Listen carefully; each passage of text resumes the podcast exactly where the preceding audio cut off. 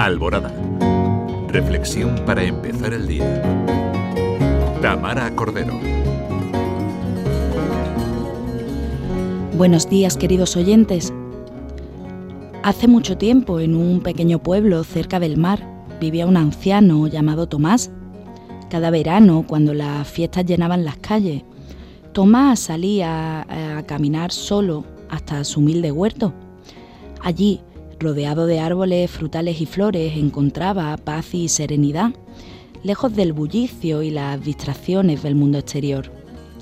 Un día, mientras contemplaba el sol brillando en el horizonte, Tomás notó que su huerto no estaba tan frondoso como en años anteriores. Las plantas parecían débiles y las flores no mostraban su habitual esplendor. Triste y preocupado, se preguntó qué había ocurrido. Aquella noche, mientras oraba en su habitación, escuchó una suave voz que parecía provenir del viento. Ve y comparte tus frutos, decía la voz con ternura.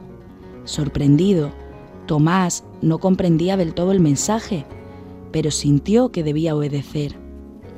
Al día siguiente, en plena festividad del verano, Tomás llevó algunas de las frutas de su huerto al centro del pueblo. Se acercó a un grupo de niños que jugaba animadamente y se las ofreció. Al ver la alegría en el rostro de los niños, Tomás entendió el significado de la misteriosa voz. No se trataba solo de compartir frutas, sino de abrir su corazón generoso para acercarse a su comunidad y brindar amor y alegría. Los días siguientes, Tomás siguió llevando sus frutos al pueblo. La gente se sorprendía de su bondad y gratitud. Sin saberlo, Tomás había transformado su humilde huerto en un lugar de encuentro y alegría para todos. Así, el verano se convirtió en una época de celebración, no solo por las festividades en las calles, sino también por la fiesta en el huerto de Tomás. Este anciano nos enseña una valiosa lección. Como él, podemos encontrar momentos de paz y serenidad en medio del bullicio y la diversión.